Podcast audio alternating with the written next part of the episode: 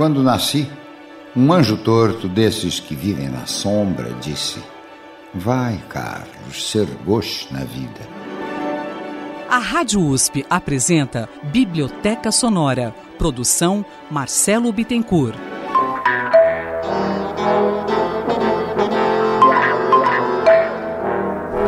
O que importa não é recuperar o passado, mas resgatar as esperanças do passado. Adélia, essa frase do Adorno, de algum modo, norteou a elaboração do livro? Olha, eu acho essa frase do Adorno um achado.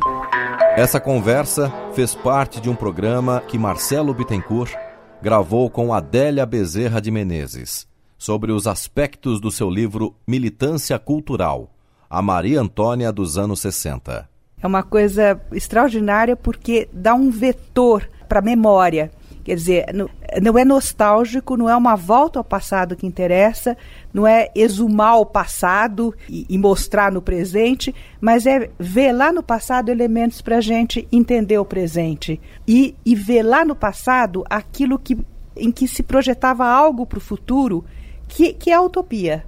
Com o Marcelo falecendo. Lilia Schwartz, antropóloga e historiadora na minha opinião, morre um morrem um pouco, né? Todos aqueles que foram entrevistados, entrevistados por ele, né? Morre um pouco essa utopia de uma vida entre livros e com os livros e dos livros que Marcelo representava, né?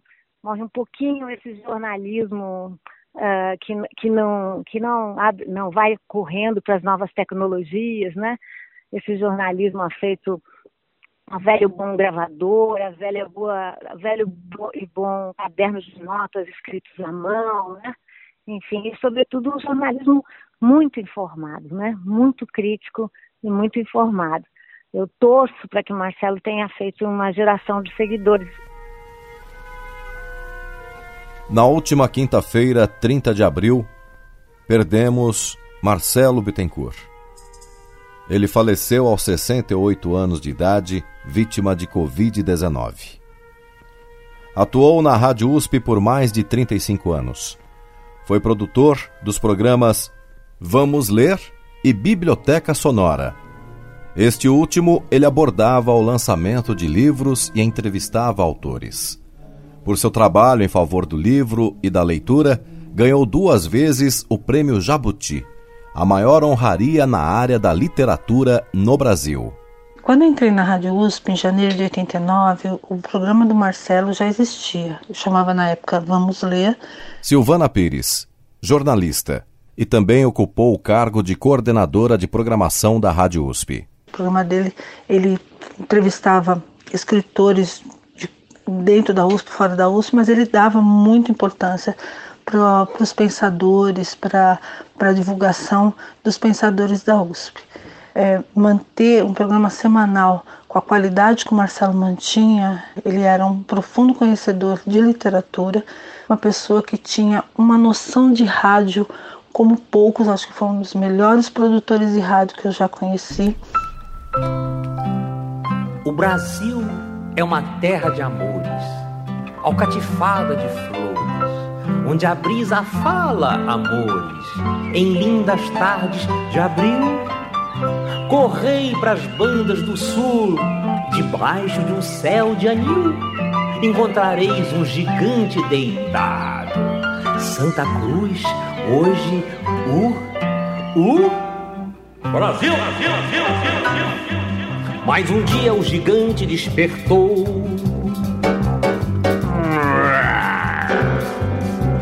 aquele gigantão verde e amarelão. O Hulk deixou de ser gigante adormecido. E dele um anão se levantou.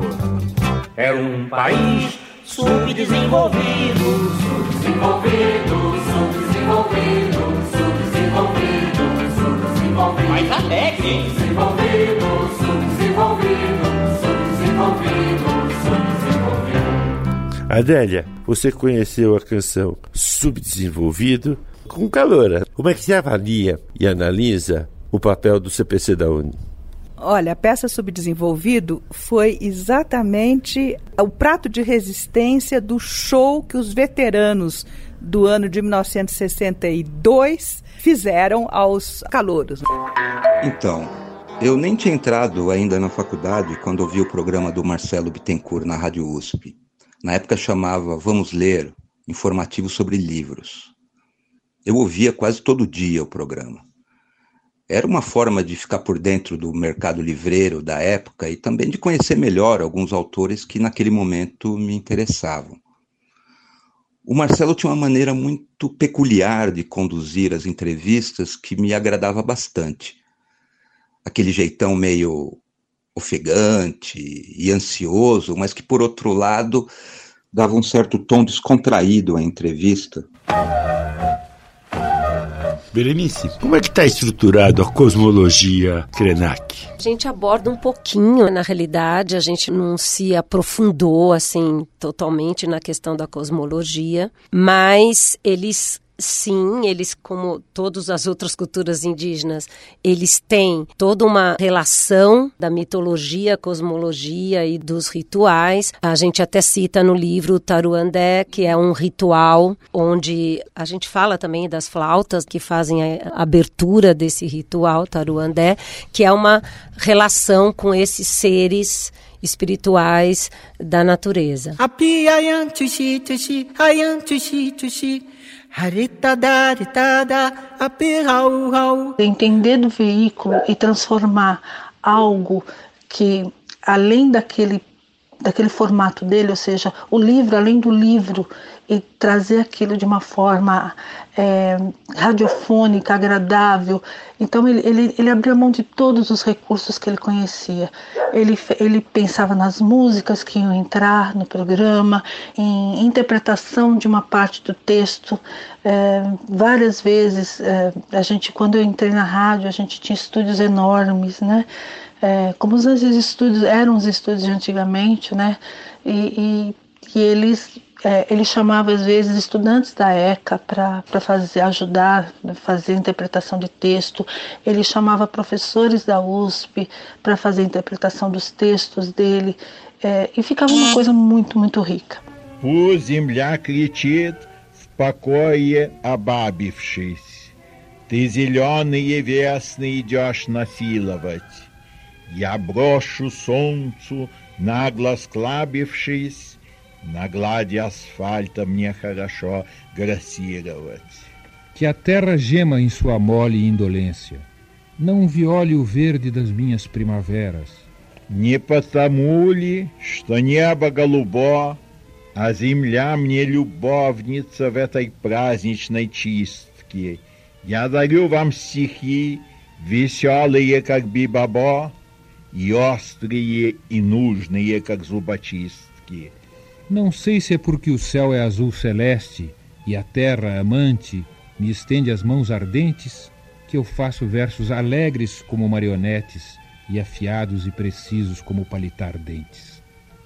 Женщины, любящие мое мясо, и это девушка, смотрящая на меня, как на брата, закидайте улыбками меня, поэта, я цветами нашью их мне на кофту фата. Fêmeas, gamadas em minha carne, e esta garota que me olha com amor de gêmea, cubram-me de sorrisos que eu, poeta, com flores os bordarei na blusa cor de gema. né? Era uma produção muito rica. Assim, a, a, a imagem que eu guardo muito forte do Marcelo foi logo nos primeiros meses que eu estava na Rádio USP, que ele chegou na redação e falou assim: Olha, eu preciso gravar um coro de loucos. É, eu preciso de gente para fazer um coro de loucos.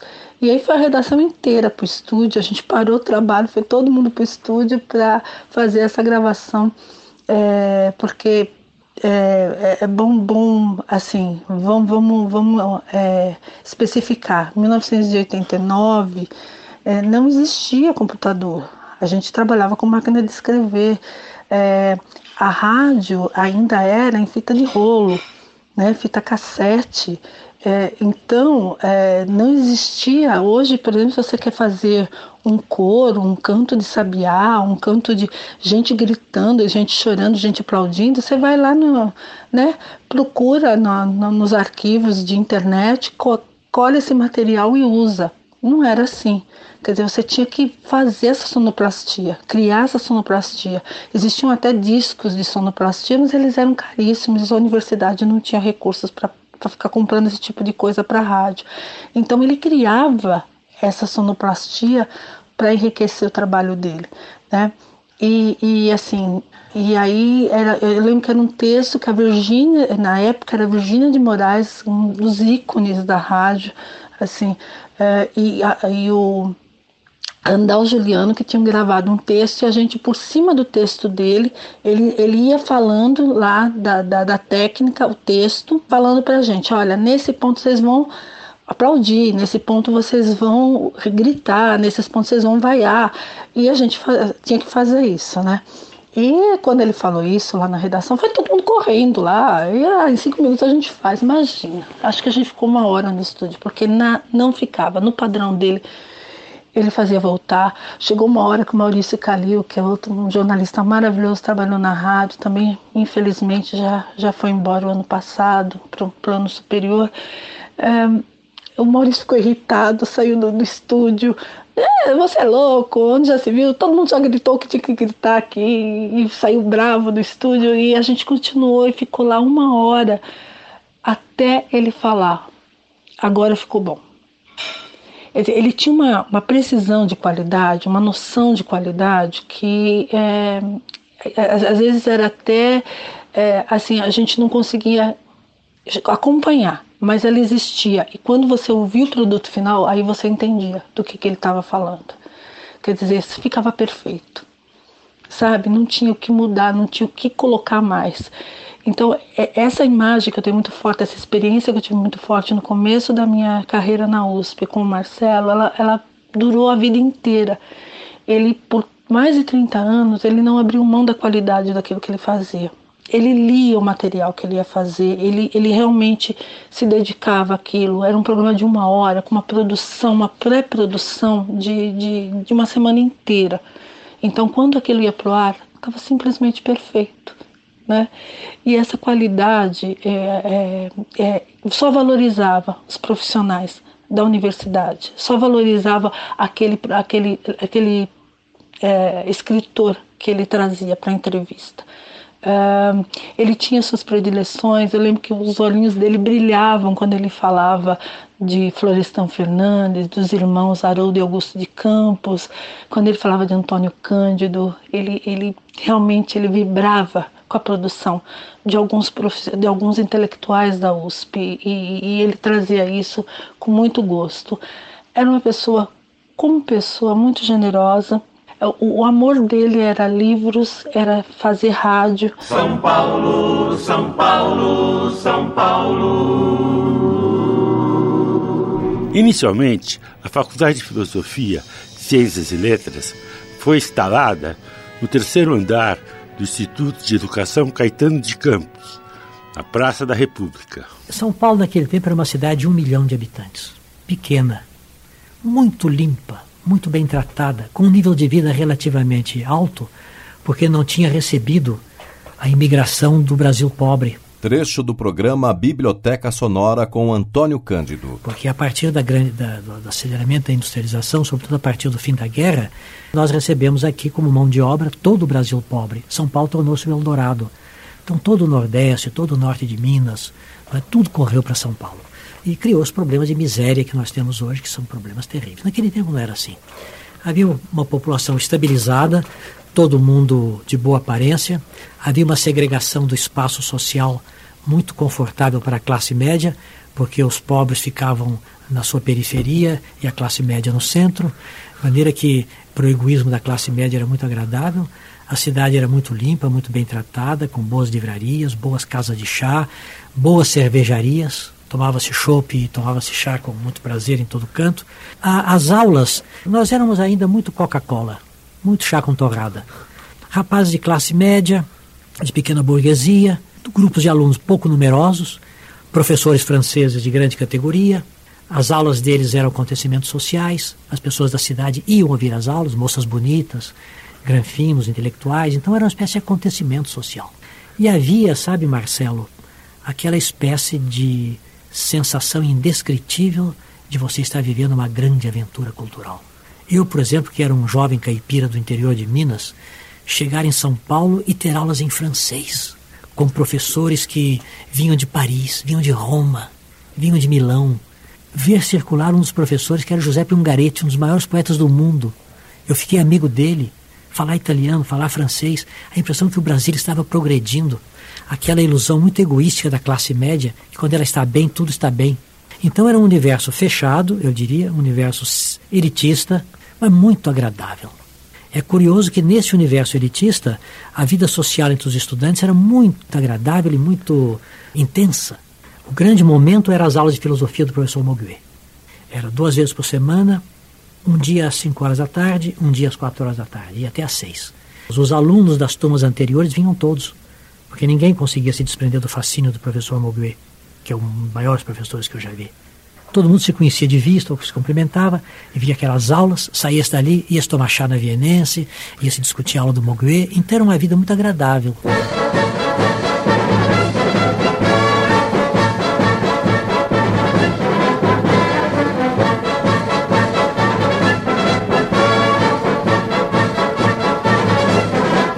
Paris Belfort, símbolo da Revolução de 1932, foi a música mais tocada no quarto centenário da cidade de São Paulo.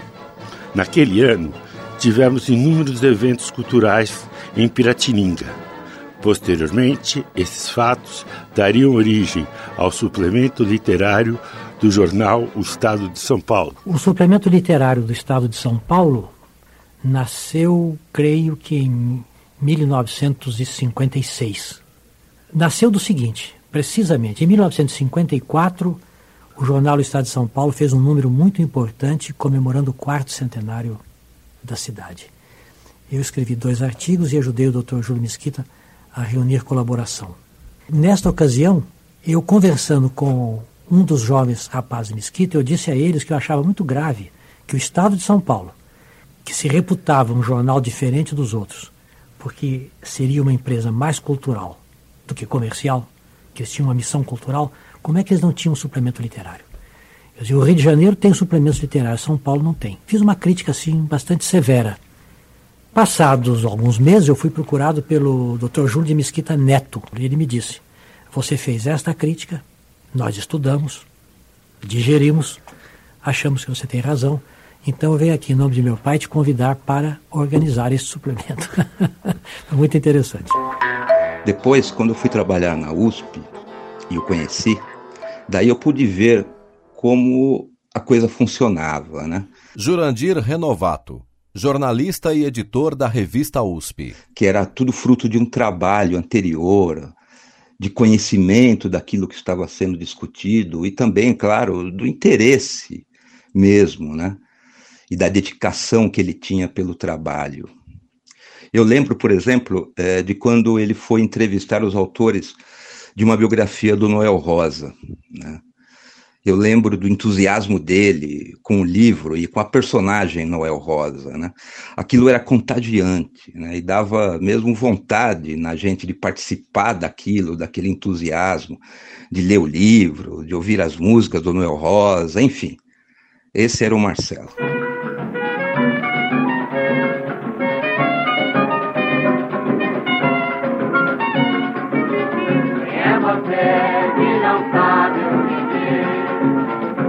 Do céu, que palpite escrever. Salve Estado, Salgueiro, Bandeira, foi Valdo Cruz e Martins, que sempre souberam muito bem, que a vida não quer abafar ninguém, só quer mostrar que faz samba também. Fazer poema lá na vila é um brinquedo. Ao som do samba dança até o arvoredo. Eu já chamei você pra ver, você não viu porque não quis. Quem é você que não sabe o que diz? Quem é você que não sabe o que Deus do céu, que palpite infeliz.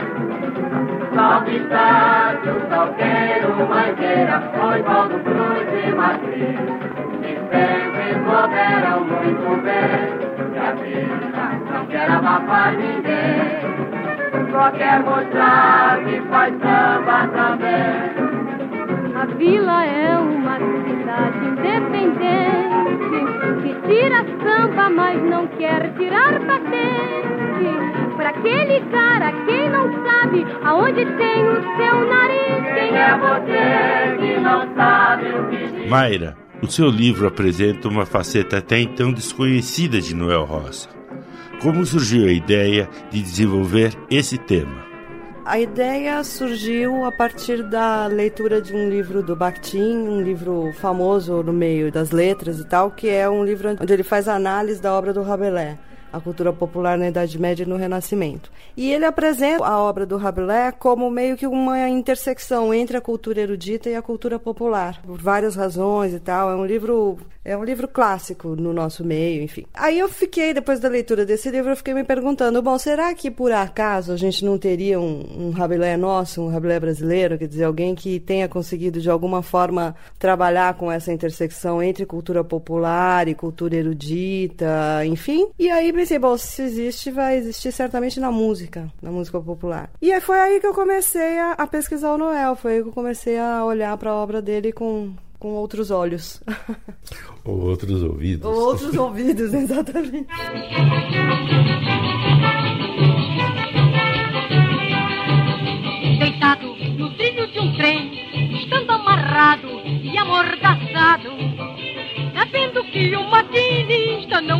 Parente, nem olha pra frente.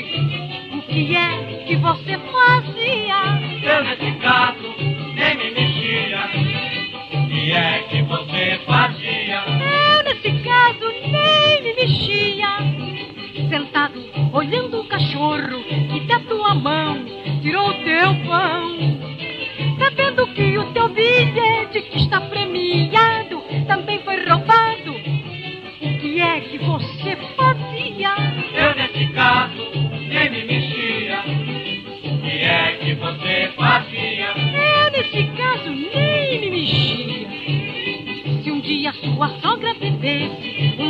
Pequeno de um grande veneno e por um capricho da sorte ou de algum doutorzinho ela ficasse mais forte, o que é que fazia o senhor?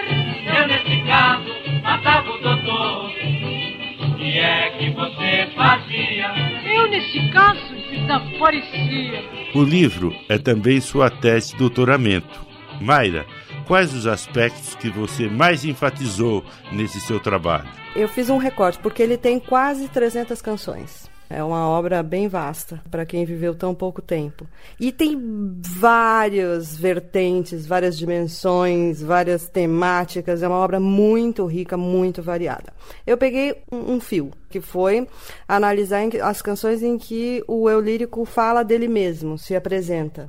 E aí eu afunilei nisso e tentei entender como é que é esse eu lírico do Noel quando ele está falando dele mesmo, quando ele está se apresentando. Então, no mais das vezes, de um modo geral, é o eu lírico sambista. Ele fala dele como compositor, ele se apresenta como compositor em várias situações. E, e, tem uma marca do Noel, que para mim ficou clara depois dessa pesquisa, que é esse eu lírico dele, seja esse da vertente do sambista, seja de qualquer outro, esse eu lírico dele é um eu lírico que está sempre em confronto com alguma coisa, está sempre se opondo a alguma coisa, a algum conjunto de valores, a algum tipo de estereótipo, enfim, ele está sempre em oposição.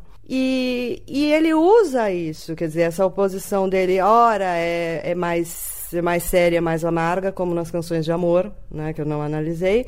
Ora, como nas canções marcadas pelo humor, ele vai ou pelo lado do humor debochado, mais escrachado e tal, ou ele é irônico em boa parte dessas canções. E aí eu tratei disso, dessa, dessa marca do humor e da ironia na obra dele de um modo geral.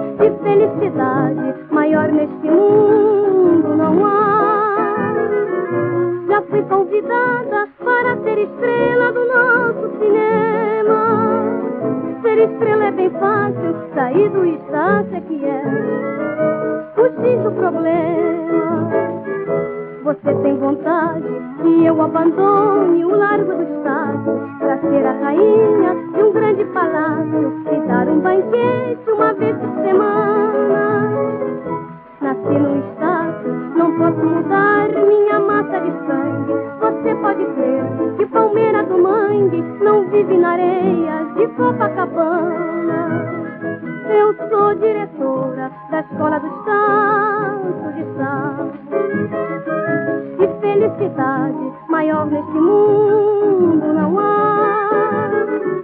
Já fui convidada para ser estrela do nosso cinema. Ser estrela é bem fácil, sair do estácio é que é.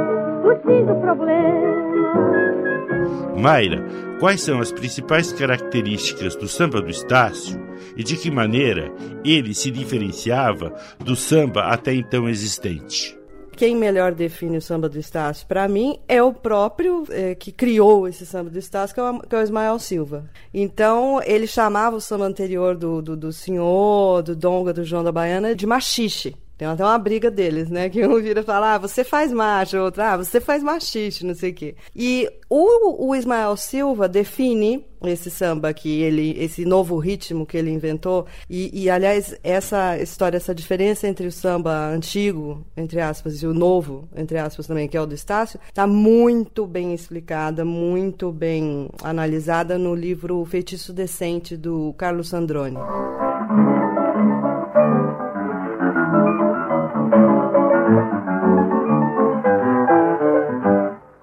Agora vou mudar minha conduta. Eu vou pra luta, pois eu quero me abrumar. Vou tratar você com a força bruta. Pra poder me reabilitar. Pois esta vida não tá sopa. Eu pergunto com que roupa? Com que roupa?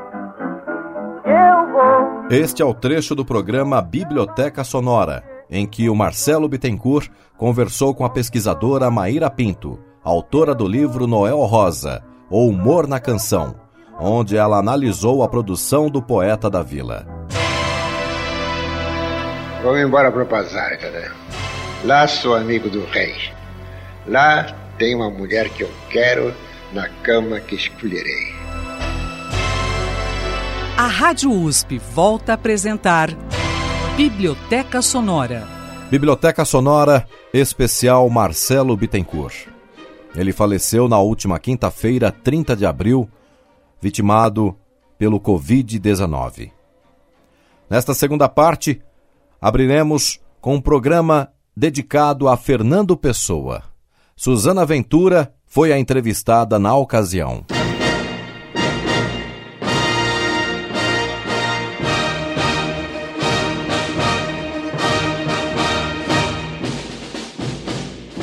Zana, como surgiu a ideia de elaborar a antologia Apetece-lhe Pessoa? A ideia surgiu do encontro entre José Jorge Letria, que é um poeta português, uma pessoa publicada no Brasil, que veio visitar São Paulo por ocasião da Bienal de 2012. E a gente andou por São Paulo, andou pelas escolas, teve a oportunidade de conviver. E ele tinha um CD já editado em Portugal com poemas do Pessoa e que tinha o nome de Apetece-lhe Pessoa ele fez desse CD presente para todas as pessoas que tiveram com ele durante a Bienal e a gente ficou super encantado, o pessoal da editora, eu, e resolvemos propor o seguinte: e que tal se a gente fizesse um trabalho brasileiro, se a gente pegasse esses áudios do Letria, juntasse esses poemas que ele selecionou e declamou com coisas que eu, que sou uma professora de literatura portuguesa, eu escolhesse e eu declamasse.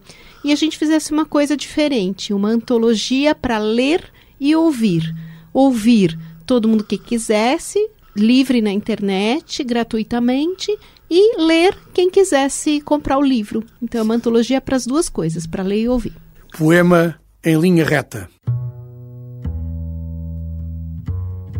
Nunca conheci quem tivesse levado porrada. Todos os meus conhecidos têm sido campeões em tudo. E eu tantas vezes reles, tantas vezes porco, tantas vezes vil, eu tantas vezes irrespondivelmente parasita, indesculpavelmente sujo, eu que tantas vezes não tenho tido paciência para tomar banho. Eu que tantas vezes tenho sido ridículo, absurdo, que tenho enrolado os pés publicamente nos tapetes das etiquetas, que tenho sido grotesco, mesquinho, submisso e arrogante, que tenho sofrido enxovalhos e calado, que quando não tenho calado tenho sido mais ridículo ainda, eu que tenho sido cómica às criadas de hotel, eu que tenho sentido o pescar de olhos dos moços de fretes, eu que tenho vergonhas financeiras pedido emprestado sem pagar, eu que quando a hora do soco surgiu me tenho agachado para fora da possibilidade do soco, eu que tenho sofrido a angústia das pequenas coisas ridículas, eu verifico que não tenho par nisto tudo, neste mundo, Toda a gente que eu conheço e que fala comigo nunca teve um ato ridículo, nunca sofreu enxovalho, nunca foi senão príncipe, todos eles príncipes na vida.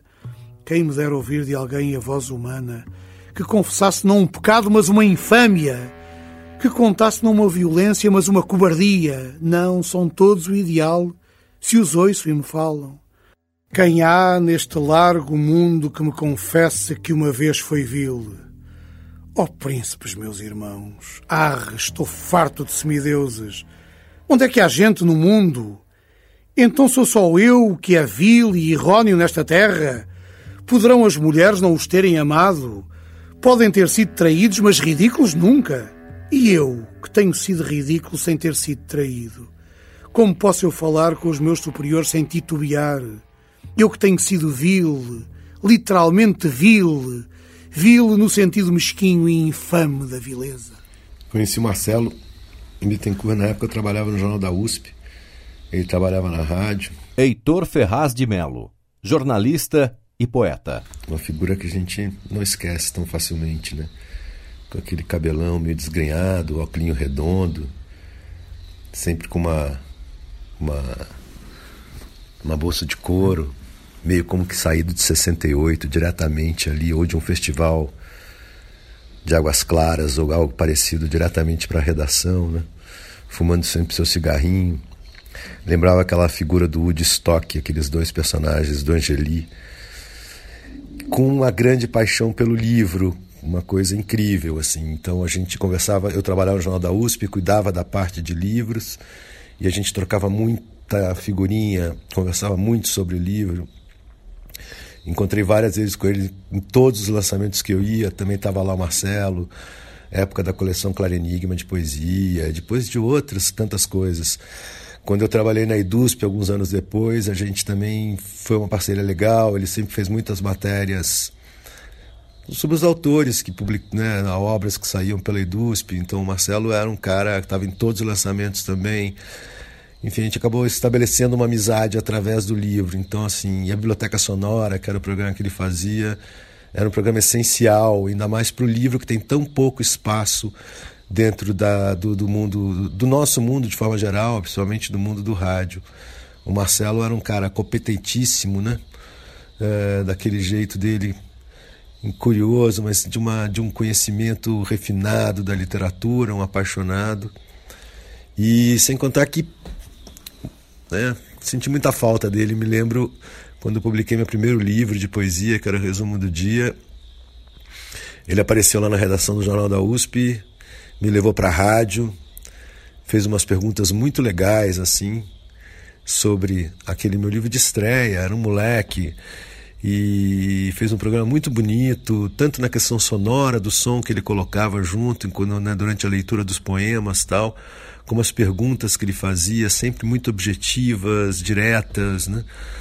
Acho que isso é uma das qualidades né, desse, desse grande jornalista que foi o Marcelo Bittencourt, que foi embora agora, enfim, que vai fazer muita falta para a gente, mas que deixou certamente um, um acervo de, de, de, de, de programas que precisam ser revisitados e que devem ser conservados. Né? Quer dizer, o Marcelo faz parte da memória do livro no Brasil. E isso é uma coisa que poucos conseguem deixar sua marca nessas áreas. Ele deixou e vai ser lembrado sempre por isso. Um dia, numa rua da cidade, eu vi um velhinho sentado na calçada, com uma cuia de esmola e uma viola na mão. O povo parou para ouvir. Ele agradeceu as moedas e cantou essa música que contava uma história, que era mais ou menos assim. Eu nasci há dez mil anos atrás. E não tem nada nesse mundo que eu não saiba demais. Bom, o Marcelo teve um papel fundamental como biblioteca sonora né, na divulgação ah, de toda a literatura. Né? O Marcelo era uma pessoa que, de fato, comia os livros. Ele, era, ele é um profissional da velha e boa guarda que, ah, para fazer uma entrevista com o autor, ele vasculhava a obra. Eu vi, eu vi Moisés cruzar o mar vermelho, vi Maomé cair na terra de joelhos. Eu vi Pedro negar Cristo por três vezes diante do espelho. Eu vi, eu nasci, eu nasci há dez mil anos atrás. E tinha, e nesse, nesses tempos, enfim, que, de celebridades e de grandes eventos, né, o Marcelo manteve por mais de 30 anos uh, uma constância nessa área da literatura de ficção e de não ficção, como é o meu caso, é, manteve uma constância exemplar, e uma, não só exemplar, como pioneira e também, enfim, humanitária. Né? Ele uh, vivia dos livros, vivia das notícias que os livros traziam e quando ele entrevistava um autor, ele comemorava como se o livro fosse uh, da autoria dele próprio. Enfim, ele foi um grande batalhador né, uh, dessas mídias uh, pelo livro, pela literatura brasileira e não só brasileira, e por fazer do Brasil uh, um país mais leitor, o que infelizmente ele ainda não é. E não tem nada nesse mundo que eu não saiba demais. Não, não, não, eu nasci, eu nasci há 10 mil anos atrás. Eu nasci há 10 mil anos. E não tem nada nesse mundo que eu não saiba demais. Sempre aquelas perguntas curtinhas, né? É. começava sempre, Lili, o que você acha de pom, pom, pom? É aquela coisa que parecia muito breve, mas muito complexa, né? É... Esse era o segredo do Marcelo, porque não é que ele fazia aquelas perguntas longuíssimas, era não. Ele começava sempre, pelo menos no meu caso, com o meu nome, Lili, não sei o quê. E aí você, e se você voltasse a pergunta para ele, é muito interessante, porque ele, é, de alguma maneira, se esquivava, né? Ou seja, é, o lugar era meu, não era dele, né? Muito bonito isso, no é. sentido de um jornalista muito democrático também, né? E muito generoso, né? Lili, você além de ser uma brilhante pesquisadora, é também uma ótima editora. Nesse sentido, a partir da sua experiência, como é que você viu o Lobato Editor? A Lobato Editor foi sensacional, né? Porque uh, ele, de alguma maneira, ele transformou, ele revolucionou a indústria editorial, dando a ela um caráter francamente comercial. Há uma frase dele famosa que ele diz: livro tem que ser vendido que nem pãozinho quente. Nós ouvimos Lilia Schwartz. Conosco agora, Ogária Matos. Então, daí assim, a gente se encontrava lá então, falava um pouco das coisas que estavam acontecendo na política, as relações com a universidade, uh, os, né, os professores que não estavam lá, a época que eles voltaram, e tudo como ele já estava concebendo, as coisas dos livros, as entrevistas, e aquilo que eu estava te dizendo, né? A, a, ele tinha uma relação de, vou te falar assim, de amor, né? Ele fez uma história na Rádio USP, uma história na universidade, onde o mais importante não era a carreira, as teses no sentido instrumental, fazer a tese para poder ter estar exposto, ele fazia por uma verdade dele, né? Sim. E então isso eu acho que é uma da, das coisas assim mais comoventes e que eu acho que é um pouco a vida da gente, né? Tem isso de, de estranho na USP, né? Que não sei se ainda está assim, mas era uma, uma relação de você que era um pouco a sua casa, né? Uma coisa assim que você tinha como como um cuidado assim muito grande, um amor mesmo, né, pela instituição, né, que é Sim. que é muito raro, mas que acho que até um certo momento ainda hoje deve existir um pouco, né? Sim. Justamente por conta de ter essa possibilidade de eh, de, de, de, permanência mais longa, onde você acaba mesmo fazendo uma história, né? Quer dizer, é, o, o, vocês se conheceram então, Ogária? É, ele, ele viu a sua carreira é, desde ali da, do, do período é, vamos é, dizer, de, de, de, formação, né? No finalzinho Foi. daquele período, vamos dizer, de formação e, e já Exato, iniciando a carreira é. docente, né? Exatamente. Aí depois, assim, foi acho que no segundo livro, quer dizer, no, no livro do doutorado, que ele já já veio falar comigo, a gente já não sei quando que ele gravou a primeira entrevista, mas a gente já falava, e eu, naquele tempo, eu achava assim muito ousado, imagina, ser entrevistado para uma rádio, né? Não era uma coisa comum, né? Assim, uhum. você ir, se apresentar em público, né? Eu tinha muita timidez. Eu falei, não, imagina, eu, eu faço as perguntas, você fica à vontade. E aí que eu percebi o quanto ele fazia uma coisa que é, não era necessariamente da formação da ECA na época, né, de você fazer uma coisa de especialista, quer dizer, não tinha uma estratégia para uma linguagem né, que assim os chavões, os clichês que se usam, assim, né, a formação especialista em ciências, outro na literatura, outro nisso, não, ele tinha uma visão de conjunto, ele poderia, ele podia entrevistar pessoas de várias áreas, porque ele, ele, ele frequentava aquele mundo que ele criava para ele para poder entrevistar as pessoas, né? Então ele lia muitos livros que ele é, que ele comentava, né, no, nos programas, né? É. E, e aquelas coisas que eu estava te dizendo, quanto ele tinha um, uma relação assim muito amorosa com tudo que estava em, em torno dele. Ele cuidava da gente né? Queria saber como que a gente estava. Ele, fica, ele sempre repetia para mim, como que você conseguiu com duas crianças pequenas? Porque às vezes ele ia na minha casa e aí era criança pequenininha quebrando coisa, batendo, não sei o que, ele me entrevistando. Eu falei, mas como que você consegue? Escrever livro, preparar aula, dar aula, cuidar dele, cuidar da casa, ter os seus amigos e, e então era muito divertido. Ele brincava muito com isso.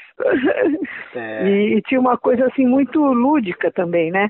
Porque ele incorporava o que estava por perto, assim, ele, não, ele distraía, não se preocupava se tinha barulho na casa, ele só não queria na hora de gravar, mas ele deixava acontecer as coisas, né? Então ele criava ambiências onde ele estava, né? É. E estava muito, ele, ele era muito, que eu te digo, acho que a vida dele se confundia também com a coisa que ele gostava mais de fazer, que eram as coisas da rádio, porque ele ia aos lançamentos de livros, os seus mais na filosofia, ele estava em todos os, lançamentos, ele conhecia todos os professores, tinha proximidade com todos, na literatura também, na música, eu lembro dele entrevistar, acho que foi o Arrigo Barnabé, bem no comecinho do Arrigo ele já gostava do Arrigo. Sim. E então, né, aquela relação que eu te falei também com a música popular brasileira, de, né, aquela música tradicional, depois como que ela era incorporada, quer dizer, como que você tinha aquela música e a outra, e, e criou um repertório para a USP, para é. isso, é. né? E criou também, eu acho que uma, quase que uma escola dentro da Rádio USP, uma maneira de, de fazer jornalismo inteligente, é, interessante, uma respeitosa com os entrevistados, né? O tempo que ele concedia para você pensar, é, falar longamente, voltar sobre as coisas, de te deixar muito à vontade, né? Muito livre. Então, eu acho que isso é uma coisa muito rara, acho que só tem na Rádio USP. E eu acho que é muito a marca do Marcelo. E não, eu acho importante também é, retomar aquilo que você estava dizendo, né, a respeito de como ele colocava para o autor a, a, a, vamos dizer quase que recolocava o livro né para o autor ah, mostrava sim, é outras é faces ali que exatamente. É, eu me lembro uma, uma das entrevistas ele disse assim, estava falando do Walter Benjamin, e ele diz, ele me disse assim, pois é, e o que você tem para falar do muito interessante, ele me disse que em um momento você diz que o, o anão, porque tem a figura do a, a, obra do Benjamin tem assim fantasmas, tem uh, anões, tem corcundinha, tem tem achixe, droga, tem tudo, né? Tem assim, a quantidade de personagens fantasmáticas é muito grande, né? E aí ele diz assim para mim, então você disse, uma, é muito interessante, numa conversa comigo você disse, uma conversa, porque eu não escrevi isso em lugar nenhum. Não tinha escrito, agora nem sei escrever. Ele diz assim, então, você disse que a corcunda do anão são as asas do anjo que não conseguiram se desenvolver né? Que é o anjo da história, que, que catar, aí ele não Eu falei, não acredito que eu falei isso. Não, você falou, tenho certeza que você falou. e aí é engraçado porque isso me motivou para um monte de coisa, porque eu liguei com o anjo da história, né? O anjo da história não consegue cumprir a missão angélica justa, e aí ele vira um anão, uma, uma figura da deformidade, porque ele tem as asas que não consegue voar porque elas ficaram atrofiadas por conta da, das circunstâncias históricas. Então ele era uma pessoa assim que ele lia tudo, prestava atenção nas pessoas, então e muito carinhoso, né? Ele tem uma doçura total, né? E que era até assim a coisa um pouco do, do jeito de ele, de ele, ser, de se apresentar, um, um, e um dandy, na verdade, porque um pouco aquele, aquela maneira de se vestir, de ser, um certo de, descuido, mas que era tão, uma coisa tão, tão única nele, dava a singularidade dele, né? Os livros, então, isso também é interessante, porque ele lia o livro, fazia algumas questões, e algumas delas, enquanto a gente respondia e estavam conversando, ele dizia, ah, mas você disse isso em tal lugar, quer dizer, coisa que eu não tinha prestado tanta atenção que te traz de volta isso que eu te disse, quer dizer, ele devolvia o livro que eu tinha escrito para mim mesma, né? É. E então era uma tinha uma, uma coisa assim muito atento mesmo com o que ele fazia, né? Ele ele lia a fundo, buscava os bons momentos para para serem que ele considerava assim fazia acontecer a entrevista justamente por identificar né, o relevo das coisas que ele lia e o que poderia interessar né, no, numa entrevista. Né? E as entrevistas, sim, ele tinha uma coisa coloquial que te deixava muito à vontade, quer dizer, ao contrário da intimidação de uma mídia, né, de uma coisa que você está sendo gravada, a responsabilidade de estar tá falando, né, a oralidade, é. às vezes você diz coisas meio responsavelmente, e ele, não, fica à vontade, depois a gente edita, se tiver que voltar sobre alguma questão, a gente volta. Então ele tinha uma coisa muito íntegra, né, com é. o que ele fazia. É, que mais são cenas assim que ficam voltando, né? Eu lembro o lançamento de uma, uma colega minha, amiga, que ele também gostava muito de entrevistar, que é a Leda Tenório, da Mota. Ele estava no lançamento, lá na, na Casrola, né? E um, um, lançamento chiquérrimo, assim, que ela gosta de fazer coisas assim, muito bonitas, né, com leitura de textos na Bapate, era um livro sobre Barthes, né, e, e muito assim, é, leitura de alguns trechos em francês e depois o mesmo trecho traduzido para o português, né? O quanto ele achou a teatralidade daquilo muito interessante, cativante, quanto ele era sensível a ver para falar das pessoas que estavam lá, os grupos que vão se formando, como as pessoas vão se atraindo e vão começando a conversar. Tinha uma coisa muito sensível para ele nos ambientes, né? É. E sim, muito incrível. Este era Marcelo Bittencourt. Ele que nos deixou na última quinta-feira, dia 30 de abril, vítima da Covid-19. Nossos sentimentos à família e também aos amigos. Marcelo Bittencourt, siga em paz no seu novo trajeto. E muito obrigado por todos os papos e boas experiências que compartilhamos com você. Eu sei que determinada rua que eu já passei não tornará a ouvir o som dos meus passos. Tem uma revista que eu guardo há muitos anos e que nunca mais eu vou abrir. Cada vez que eu me despeço de uma pessoa, pode ser que essa pessoa esteja me vendo pela última vez. A morte surda caminha ao meu lado e eu não sei em que esquina ela vai me beijar. Com que rosto ela virá? Será que ela vai deixar eu acabar o que eu tenho que fazer? Ou será que ela vai me pegar no meio do copo de uísque. Na música que eu deixei para compor amanhã? Será que ela vai esperar eu apagar o cigarro no cinzeiro? Virá antes de encontrar a mulher, a mulher que me foi destinada e que está em algum lugar me esperando, embora eu ainda não a conheça?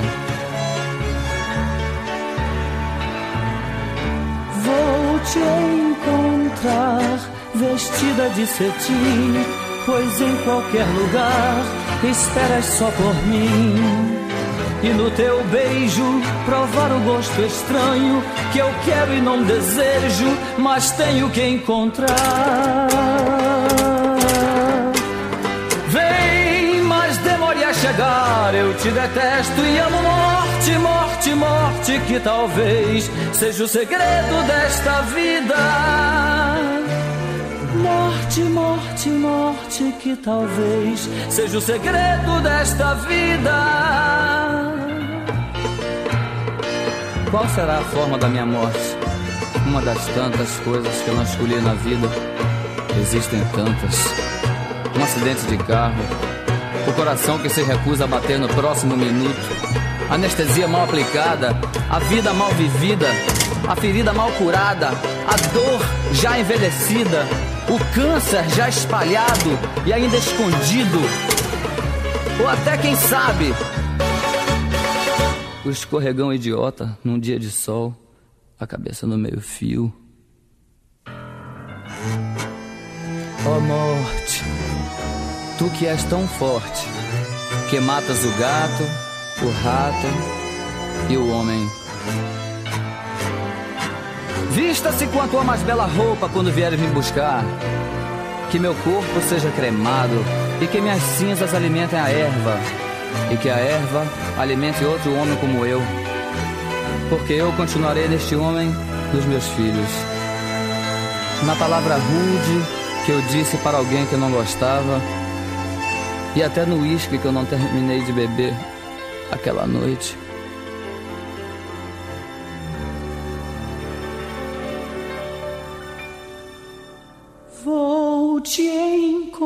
Encontrar vestida de cetim, pois em qualquer lugar esperas só por mim.